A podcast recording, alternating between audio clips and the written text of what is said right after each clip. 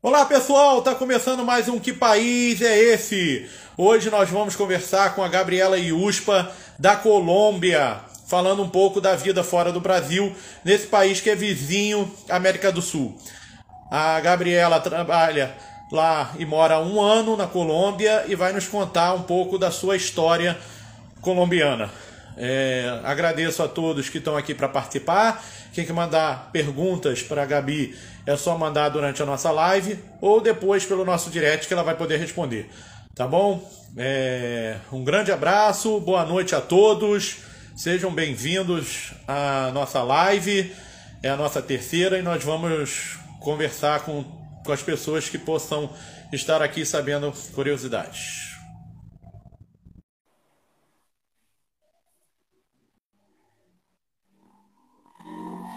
Esperando a Gabi chegar aqui, pessoal.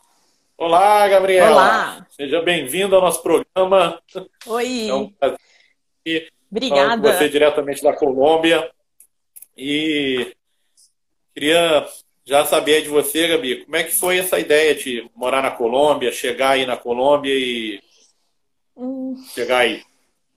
Bom, foi assim, meu marido ele trabalha numa multinacional famosa, né? É a Janssen, no caso, é a Johnson Johnson. E, e na verdade ele tem uma equipe, ele tinha uma equipe em Bogotá e durante algum tempo ele precisava vir a cada dois, três, duas, três vezes ao ano, né? E aí a gente sempre pensava, ah, eu acho que vai ter, vai rolar uma mudança, porque ele cuidava de 12 pessoas aqui. Então ficava do Brasil cuidando de 12 pessoas. Para vir três vezes por ano é um gasto para a empresa, né? E outra, nada do que você ficar ali, tete a tete com a galera. Então ele surgiu a oportunidade, ó, o chefe dele falou assim: "Você topa?" Ele falou: "Eu topo". E aí era uma vontade nossa mudar de país. A hora que teve a oportunidade, lógico, financeiramente aqui é melhor, as meninas iam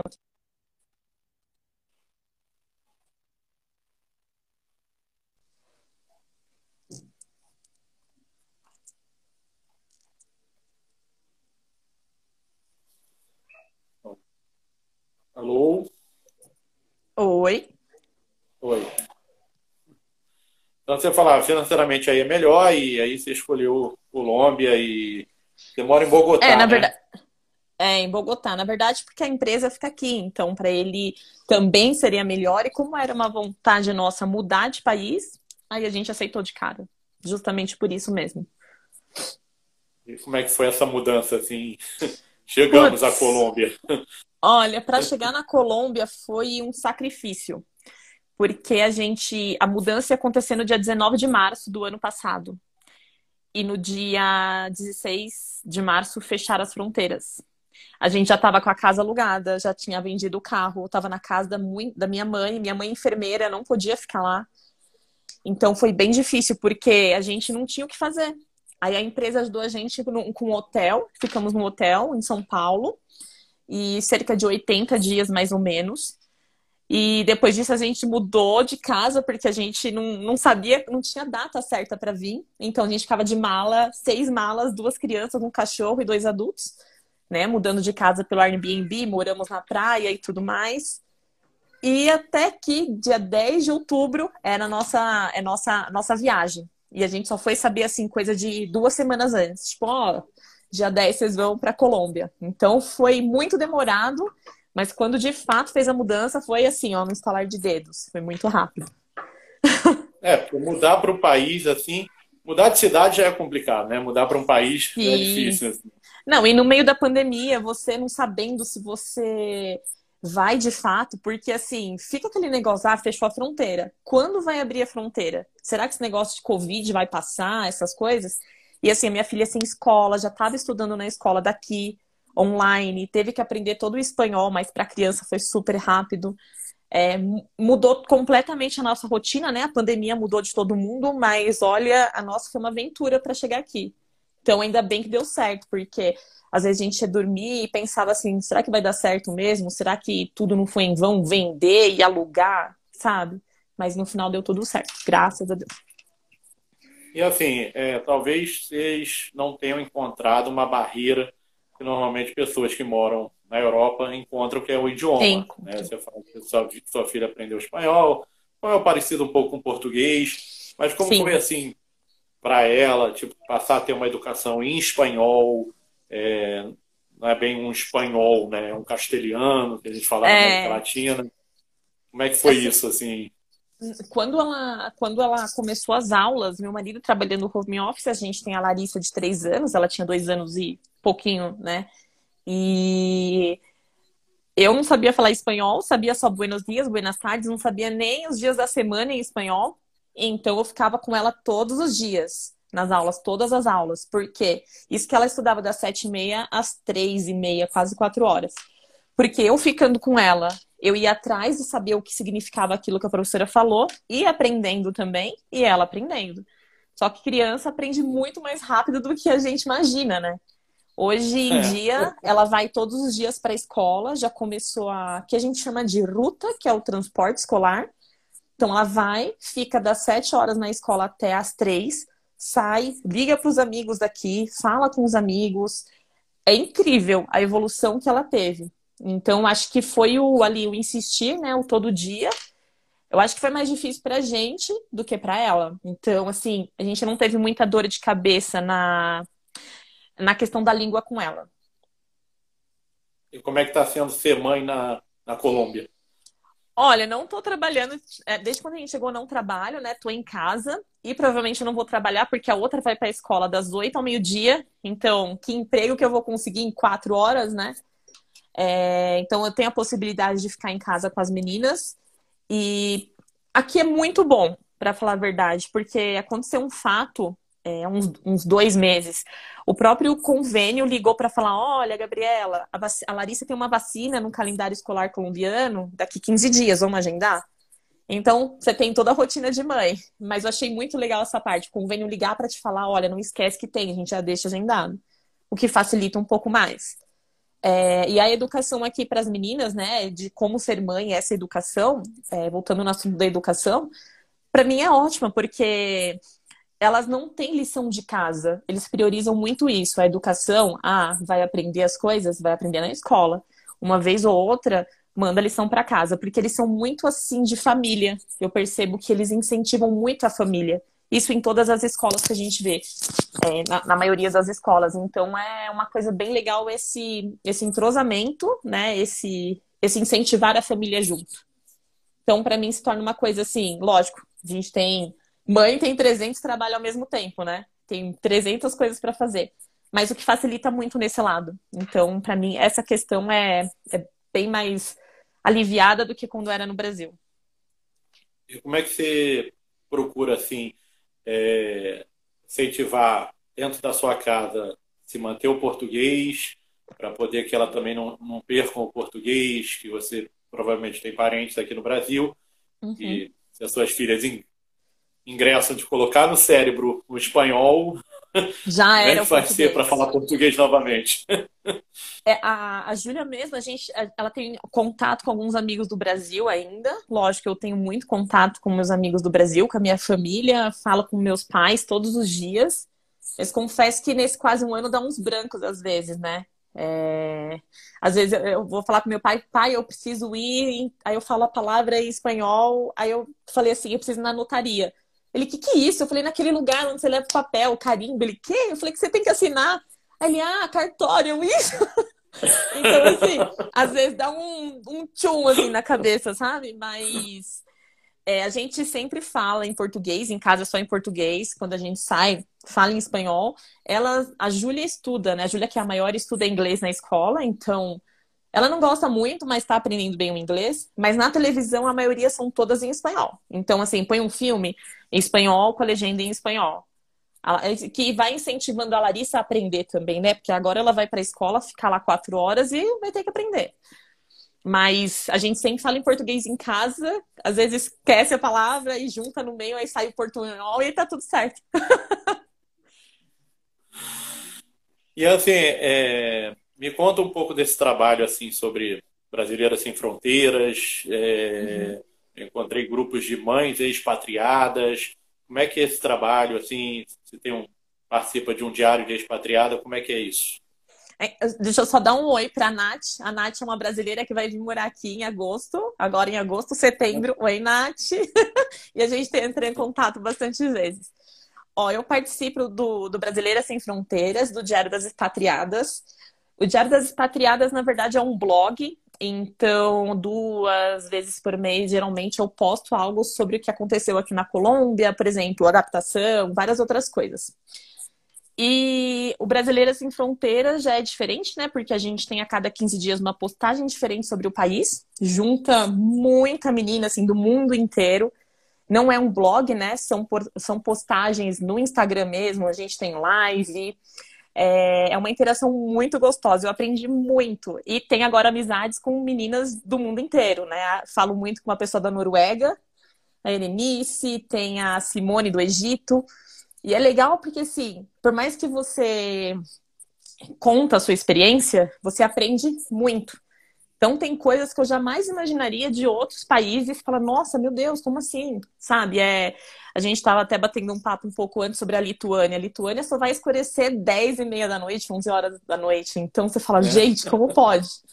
Chamado né? Sol e... da Meia-Noite. Sol da Meia-Noite. Então, assim, o verão lá dura super pouco. Então, assim, você vai aprendendo muita coisa. E eu convido a todo mundo que puder seguir o Brasileira Sem Fronteiras, assim como o Diário das Expatriadas. É muito legal ter esse contato e mostrar de fato como é o dia a dia. Porque eu acho que o pessoal embeleza muito a vida fora do país, entendeu? É, e a gente começa a dar valor às coisas do Brasil que a gente tinha, começa a enxergar as coisas de outro, de outro modo.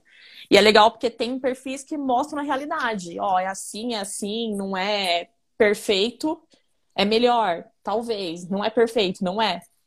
E é bom, né, aprender com tudo, assim. Você acaba tendo uma visão diferente.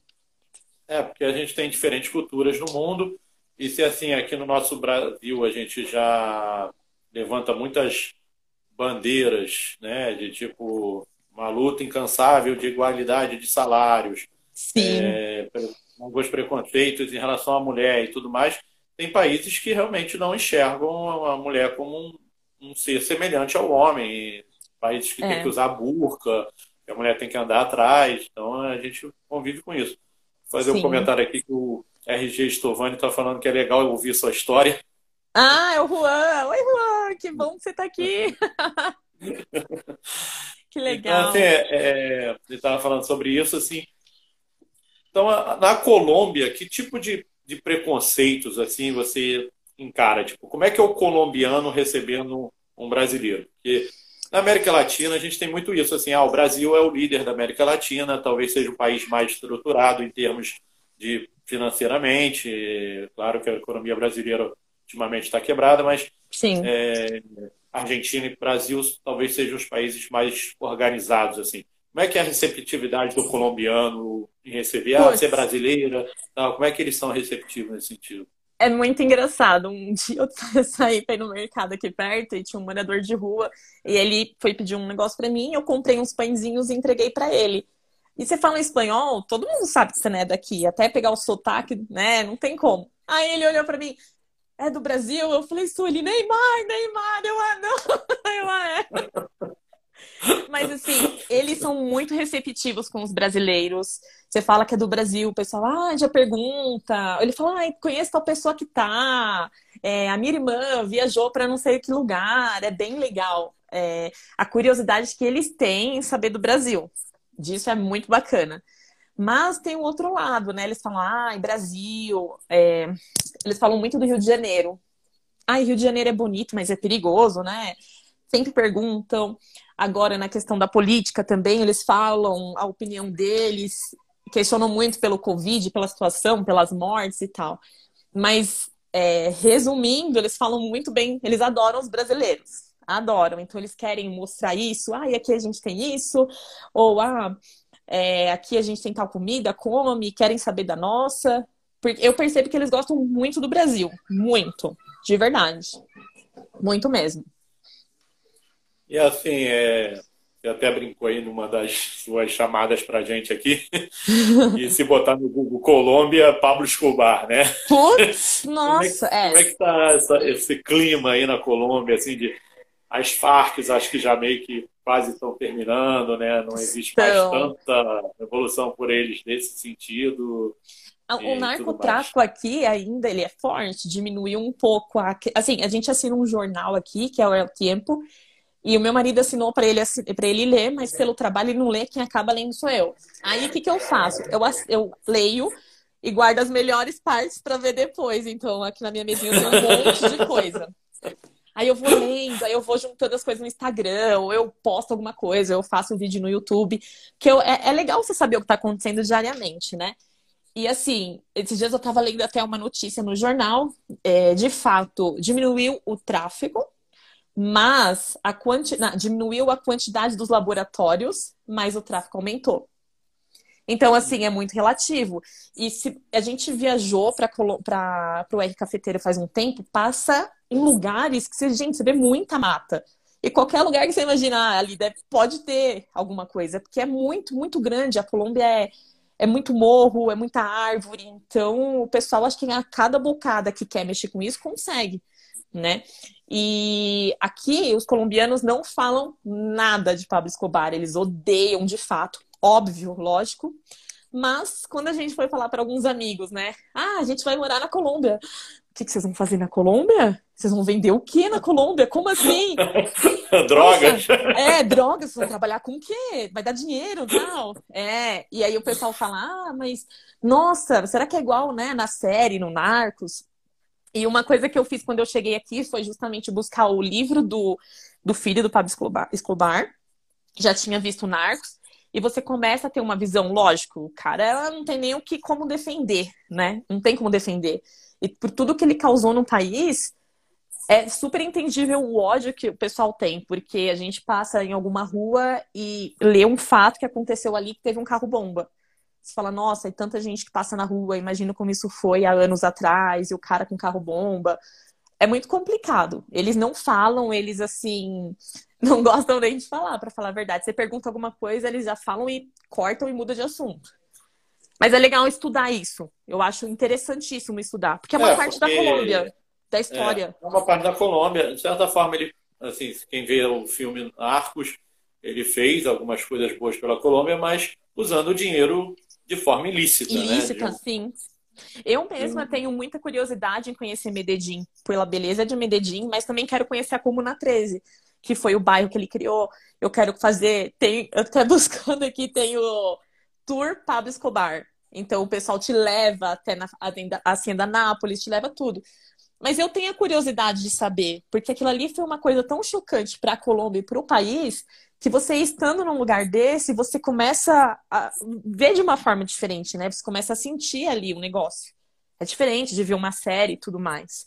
Então eu quero é... muito conhecer é a história do país, né? Você vai, por exemplo, na Alemanha, em campos de concentração. Então. É, os filmes que eles passam são terríveis, são coisas são. terríveis.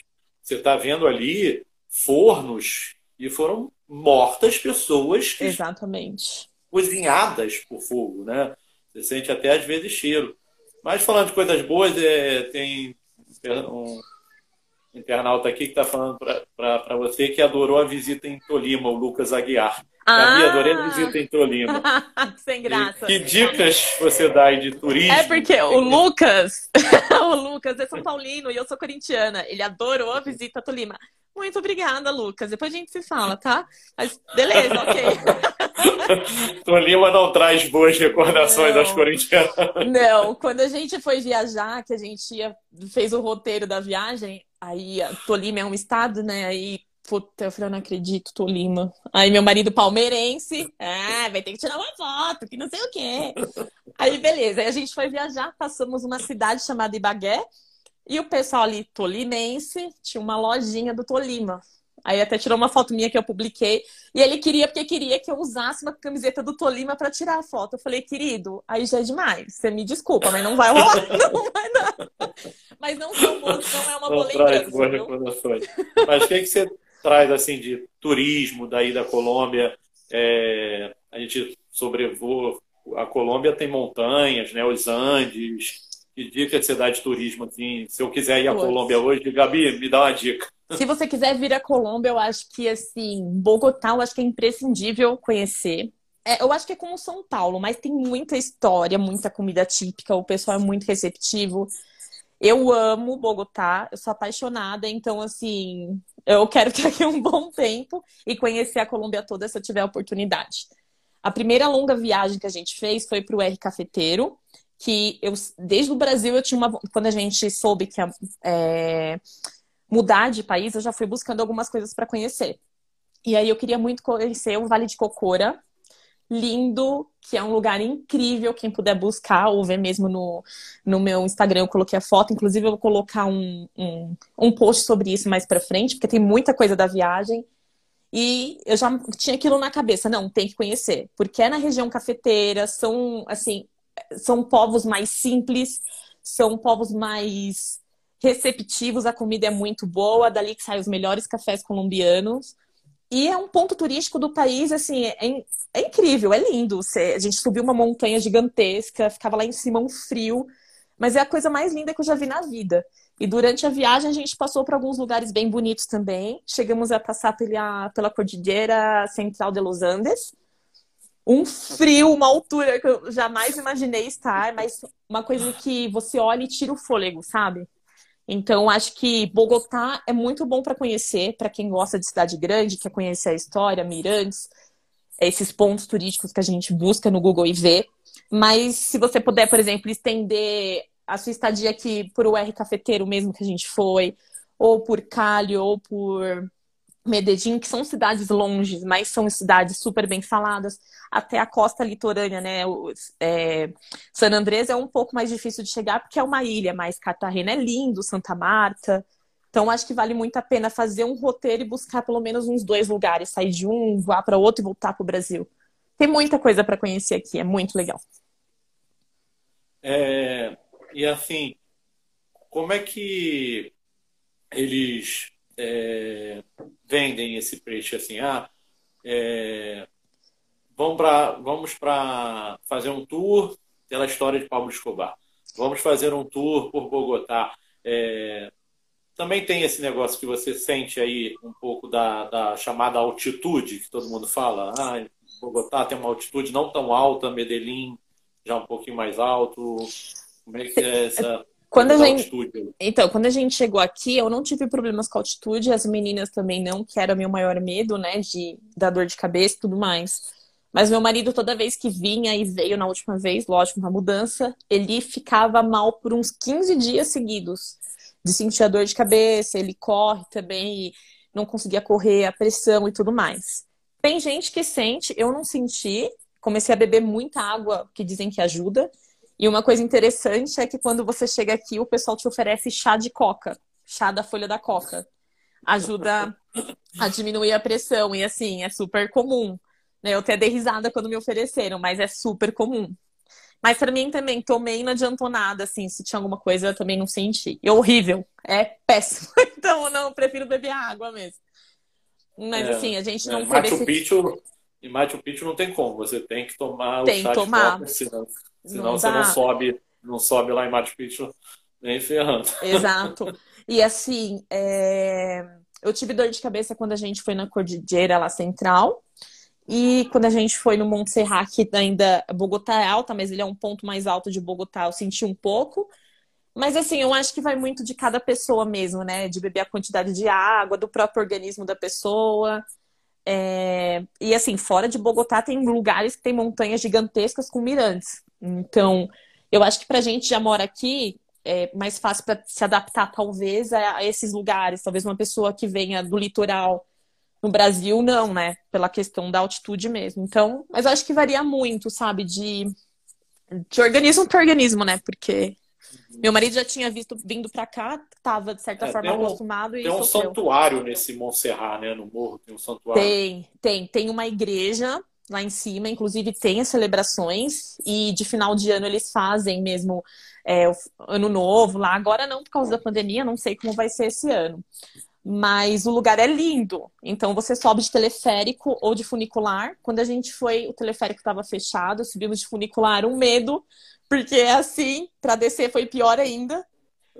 Mas você chega lá em cima, você vai fazendo toda a via, a via Cruzes de Jesus até chegar lá em cima na, na igreja e tem um mirante que você consegue ver toda Bogotá. Então, você vê o quanto a cidade é grande, mesmo, lógico, sendo pequena, é muito legal. Você consegue ver até o aeroporto, é, é bem bacana. Eu acho que é o primeiro ponto turístico que o pessoal tem que conhecer quando está aqui, para falar a verdade. É de fácil acesso, é muito bonito. Muito, muito lindo mesmo. E fora ele, quando você tá no Monte Serra, você consegue. Muita gente que vem para cá de turista, turista não sabe, né? Porque não é tão famoso. Mas morando aqui eu já fui buscar. Tem o Cerro Guadalupe, que tá na mesma, na mesma linha do Monte Serra, você olhando. E também é um cerro super famoso, né? Um mirante super famoso que também tem uma igrejinha lá em cima. Não conheço ainda, mas já está no meu roteiro para conhecer. E também é uma opção de, de ver a cidade de cima, né? Então é bem bacana. E eles são um pouco assim ligados a muito à religião. Como é que é essa parte Super. para eles? O pessoal aqui é muito católico, muito. Eles são muito católicos mesmo. Lógico que tem outras religiões, mas, por exemplo, caminhando na rua, você não vê tanta igreja evangélica. Agora, católica, nossa, tem muita. Em praças, aqui tem muita praças, muito parques pequenos. E tem pequenas igrejas, ou tem, aqui na rua de casa tem uma igreja, mais para trás tem outra. Eles são extremamente católicos. No domingo eu fui, fui tomar vacina e aí tava tendo uma, uma procissão de carros, né? Geralmente eles fazem a pé, mas estava tendo de carro para Santa Carmen. Eles são muito católicos, né? As escolas são tem bastante isso de do catolicismo. Aqui a quantidade de feriados é maior que a do Brasil, quase chegando na Índia. Tem 18 feriados e a maioria são todos ligados à religião. Então é, é a presença religiosa que é muito grande. Muito grande mesmo. É, é, é diferente do Brasil. No Brasil a gente tem uma mescla, né? um mix de todas as religiões. Aqui. É, todo mundo a... aqui é espírita, é, é budista, é, é umbandista, é católico. Na minha família evangélico. mesmo. Na minha família eu tenho meu tio evangélico. Eu fui batizada católica, mas não vou à igreja. Eu falo que eu somente acredito em Deus. Mas assim, a minha filha está estudando numa escola que é católica. Então está tendo bastante conhecimento e tem que conhecer mesmo para depois ela decidir o que quer. Minha mãe é espírita. Aqui a gente não vê tanto isso, vê mais o católico mesmo. Muito mais o católico. O RG FIC aqui, o Rodrigo, é, seguidor do nosso canal. Legal. Meu irmão. Ah, prazer! tá te perguntando se tem muito brasileiro aí. Como é que foi a vacinação sobre a pandemia? Como é que você, você chegou bem em cima da pandemia, né? Como é que foi viver a pandemia aí na Colômbia e como é que caminhou a vacinação? É... Aqui tem muito brasileiro. A gente tem um grupo de brasileiros aqui em Bogotá. Conheço pessoas que moram em Medellín e um acaba ajudando o outro. Então, ah, que vontade de comer um pão de queijo. Tem brasileiros que fazem. Ou, ah, que vontade de comer uma feijoada. Tem um brasileiro que faz. A gente acaba se ajudando. Mas, assim. E a questão da vacinação, a gente praticamente está a mesma coisa que o Brasil. A diferença que eu digo é porque a Colômbia não produz né, a própria vacina. Então a gente acaba esperando por vacinas externas. É, tem a, o buffet de vacinas também, a galera escolhe vacina, né, aqui, mas a maioria está super preocupada e vai tomar e liga, a gente passa em, em centros comerciais que são os shoppings e as filas estão grandes para tomar a vacina. Então eu percebo que o pessoal aqui é mais cuidadoso com isso, e, e, ele, tanto em questão da, do uso da máscara quanto distanciamento, é, tem muito maior cuidado aqui. Quando a gente chegou, lógico, a gente queria muito conhecer tudo de uma vez, mas no, quando, quando a gente chegou, no, como a gente chegou no meio da pandemia, tinha o pico e cédula, ou seja, é, a cédula nossa é como se fosse um RG, que é a cédula de estrangeria. Por exemplo, o meu final de número é 6. Eu só posso, só podia sair em dias ímpares o final do número do marido é 5, ele só podia sair em dias pares. Então, assim, tinha época que o pessoal falou assim, ó, a polícia tá na rua, se você se pegar você caminhando na rua sem ter um objetivo, eles vão te perguntar e pode multar. Então tinha que sair com a cachorrinha da volta e ia num quarteirão voltava rápido. E realmente tinha polícia na rua. Você ia no mercado, eles olhavam a sua carteirinha. Ah, não, hoje você não entra, não adianta. Então não era. É seu dia. É, hoje não é seu dia, seu rodízio hoje, não vem. Então, assim, é... então eles controlaram. Pô, mas acabou a comida. É, sorte, sorte que meu marido tinha cédula diferente da minha. Então, o dia que eu não podia ir, era ele. Mas imagina os dois iguais. Gente, preciso comprar carne. Olha, não pode entrar, sinto muito. Frita um ovo, porque não tem ovo, imagina, né? É, mas é exatamente isso. E aí teve isso. Então, a quantidade de pessoas na rua diminuía muito. Agora tá tudo, tudo, tudo aberto, desde parque, cinema voltaram. A gente, eu li mesmo nesse, no jornal essa semana que a esqueci a palavra. Ah, a prefeita daqui, é a prefeita. Alcade. Fez, Alcade, sim. A alcadesa fez uma fez uma, um pedido, né, uma licitação para poder voltar os jogos de futebol com plateia. Então, tem todo um esquema de, ah, vai entrar quantidade de pessoas, vai ter distanciamento, não sei como vai ser. Mas isso foi para o Ministério ainda, então tem que aguardar uma resposta. Mas aqui tá, tá caminhando, chegou a variante Delta aqui, então o pessoal tá muito cuidadoso, né? Eu, como mãe, me preocupo muito com as minhas filhas na escola, porque a, essa variante diz que pega pessoas mais novas, então a gente tem medo, né? Criança não consegue ficar com a máscara o dia inteiro, a maior beleza, mas a menor a gente já não sabe.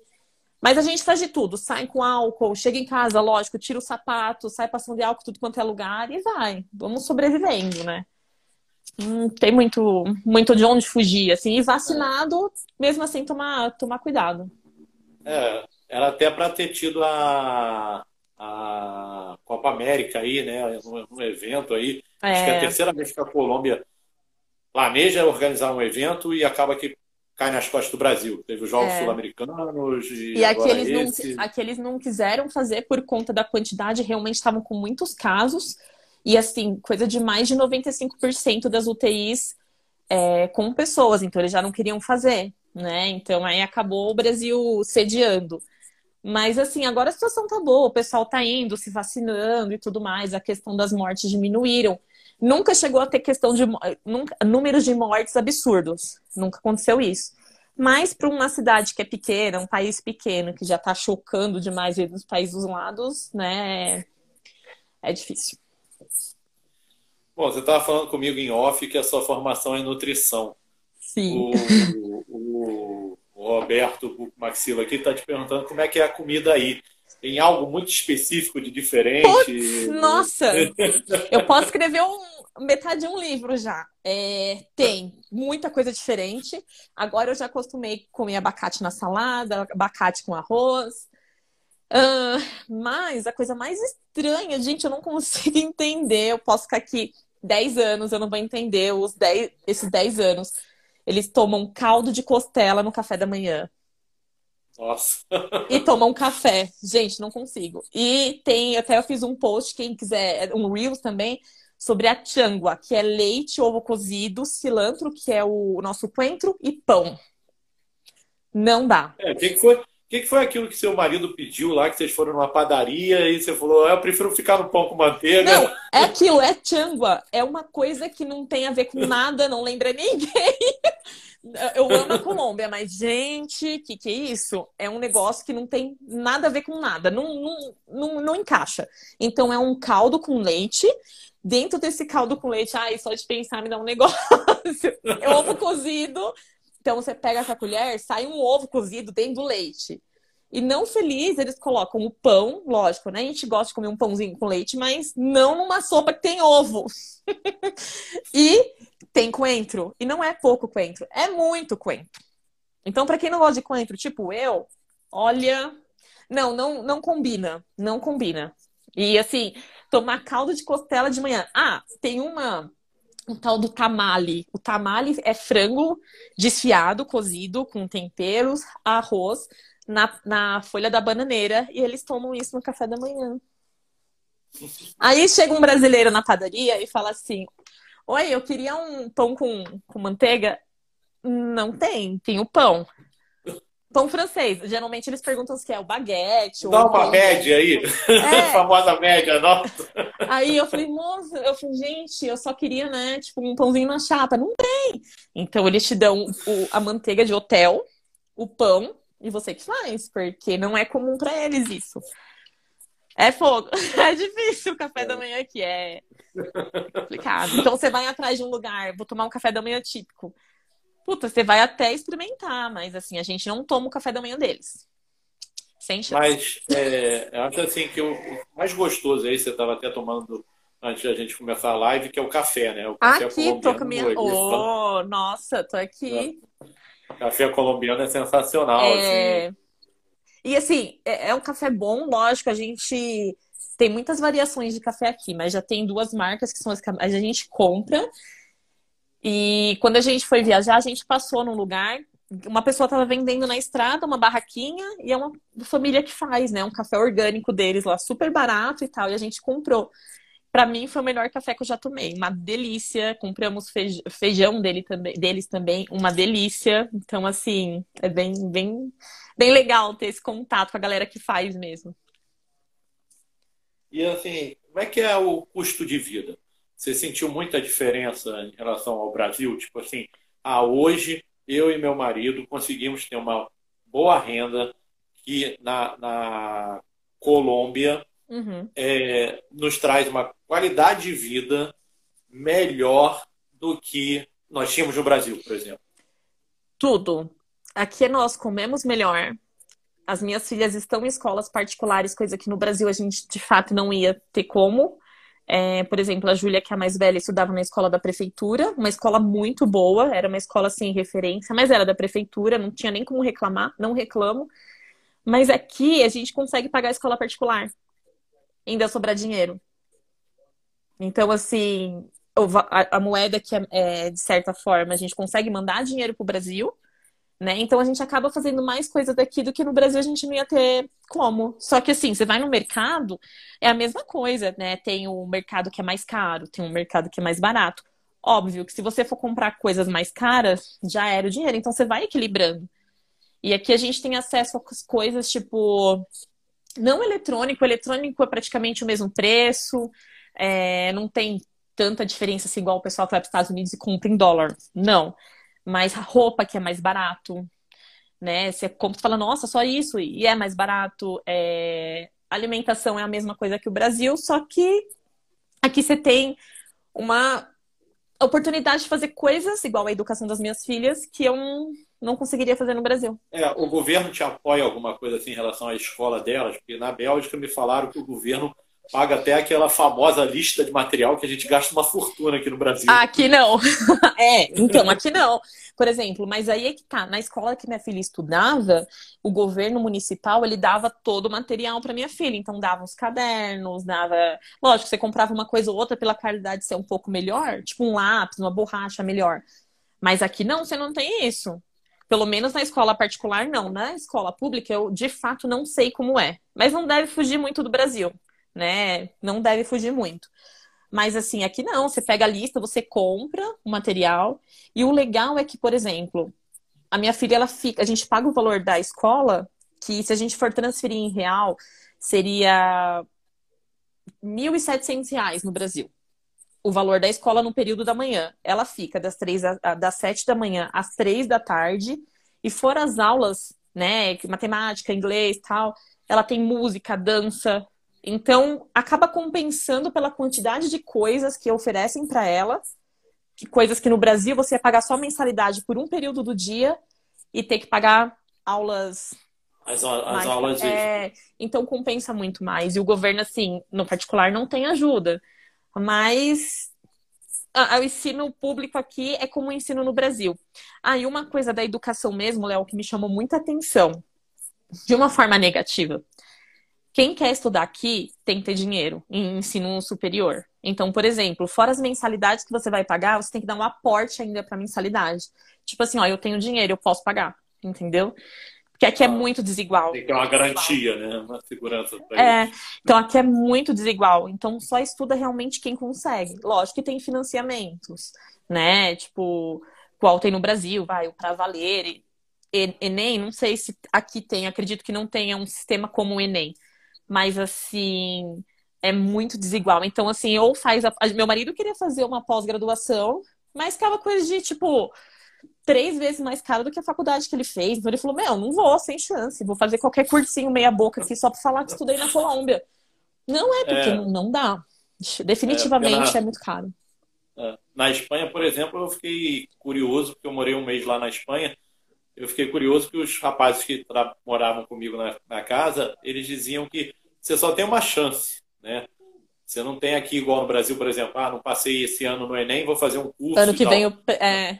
É, você faz uma prova, essa prova te dá uma nota, e essa nota diz, ó, com essa nota você pode fazer esse tipo de cursos. Aí um é, fazia é telecomunicações, o outro fazia engenharia, tal, porque tiraram notas para aqueles é. determinados cursos. O que muita gente faz aqui, eu conheço gente que faz, é eles estudam, por exemplo, na Espanha. Tem uma, uma amiga nossa, é, mãe de um amigo da, da, da minha filha da escola. Eles moravam aqui em Bogotá, hoje eles moram em Santa Marta, e ela estuda à distância. Então ela faz a faculdade lá da, da, da Espanha e num valor bem mais em conta que aqui. É muito. E, a hora que você chega aqui, você pensa, ah, né, tipo, você vai conseguir fazer várias coisas. Eu tinha plano de fazer outra faculdade aqui, mas não vai rolar, não vai dar. a, a Debs Lima aqui está te perguntando se tem Enem aí, você comentou brevemente, não tem, né? Não, ela Enem. falou assim: tem um sistema tipo Enem aí. Deve ter, então. Ah. Eu, sinceramente, não sei. Mas todos os financiamentos que a gente vê, valor de escola, de faculdade, só realmente para quem tem dinheiro. É, é bem chocante isso, porque a gente acaba vendo que no Brasil a quantidade de acesso que você tem no estudo, por mais que não seja tão bom, ainda é mais valioso que aqui. E, é, assim, de experiência mais diferente que você viveu, assim, é, ah, pô, cara, isso foi incrível, assim, me ah. deu certeza de que eu queria morar aqui. Eu acho que todo dia a gente acaba aprendendo coisa diferente. Então, eu acho que o que eu tenho mais certeza de morar aqui, para mim, é o acesso à educação da, da minha filha mesmo, porque aqui ela evoluiu, tipo, como um todo. Então, saber que ela tem oportunidade de, né, a gente teve essa decisão de mudança de país e saber que ela tem oportunidade de crescer e aprender muito mais, aí para mim eu largo mão de outras coisas, entendeu? É justamente um futuro para ela. Então é isso que me faz ter certeza e ficar feliz aqui. Mas como um todo, eu acho tudo menos o trânsito, porque o trânsito é péssimo. Exceto o trânsito, o resto, como cidade, segurança é como São Paulo, então é assim, eu me sinto muito feliz aqui, para falar a verdade. Eu acho que como um todo é eu me sinto feliz, não penso em voltar para o Brasil, assim, lógico, uma hora voltar, assim, mas não agora. E se eu puder ficar muito tempo aqui, eu fico. Ou daqui para outro país, talvez, mas não... aqui eu quero aproveitar o máximo que eu posso. E você falou aí de transporte. Transporte talvez seja uma das lutas brasileiras. Como é que é o transporte na Colômbia? O transporte da Colômbia, a gente tem o Transmilênio, que ele liga uma ponta da cidade à outra. Para quem é de São Paulo, é como se fosse o trólebus. Não sei, né, se tem outras cidades, mas ele liga, ele vai ligando, por exemplo, o norte ao sul, a sul ao norte, e vai ligando e ajuda muita gente, porque o trânsito mesmo de carros aqui, putz, é uma coisa absurda. A gente foi num shopping que era coisa andando, coisa de dois quilômetros, a gente demorou quase 40 minutos para chegar de carro. Então é, você sai de sábado é um dia que a gente não sai de carro. A gente já fala, não, sábado é dia de ficar em casa, porque o trânsito é terrível. É terrível, é absurdo. E durante a semana também. Mas o que a gente reclama, né, dos ônibus do Brasil, mas aqui em Bogotá os ônibus não têm uma característica boa, exceto o Transmilênio, que é esse ônibus principal. Os ônibus que ligam os bairros, muitos deles são bem velhos. Bem velhos mesmo, bem arcaicos. Então, Muita gente precisa, mas tirando o Transmilênio que é bom, em alguns do, Transmilênio que tem tribais que é bom, tem uns que você olha e fala, não acredito. Sabe aqueles ônibus que a gente vê em filme que o ônibus tá assim, tipo, que passa na ribanceira? Juro Só por Deus. Só ter galinha dentro? É, juro por Deus. Juro por Deus. Juro por Deus. E assim, a Débora até tá falando, ele tem a via separada. Óbvio, né? Ele liga, tipo, uma cidade a outra fora do trânsito, por isso que ele é mais rápido. Ele é o tipo, tipo um BRT nosso, né? Sim, é. Tipo, isso, tipo o, o trólebus, para quem é de São Paulo, mas assim, justamente ele é mais rápido por causa disso. Ele é muito rápido, mas se você pegar em horário de pico, não vai ser nada diferente como no Brasil. Tem gente saindo até pela janela. Então não é fácil. A Colômbia não tem, a Colômbia não tem metrô. Não tem. Inclusive, agora eles estão. Eles já tinham um projeto de colocar né, o metrô. É... E agora dizem que vão colocar. Mas também é aquilo, eu estava conversando com um taxista quando fui tomar vacina. Aí eu perguntei para ele do metrô, ele, putz, não, metrô é lenda. Vai ter, vai. Mas sabe aquele negócio que existe no Brasil? Ó, 10 anos. Duplica o tempo? Para onde foi o dinheiro, né?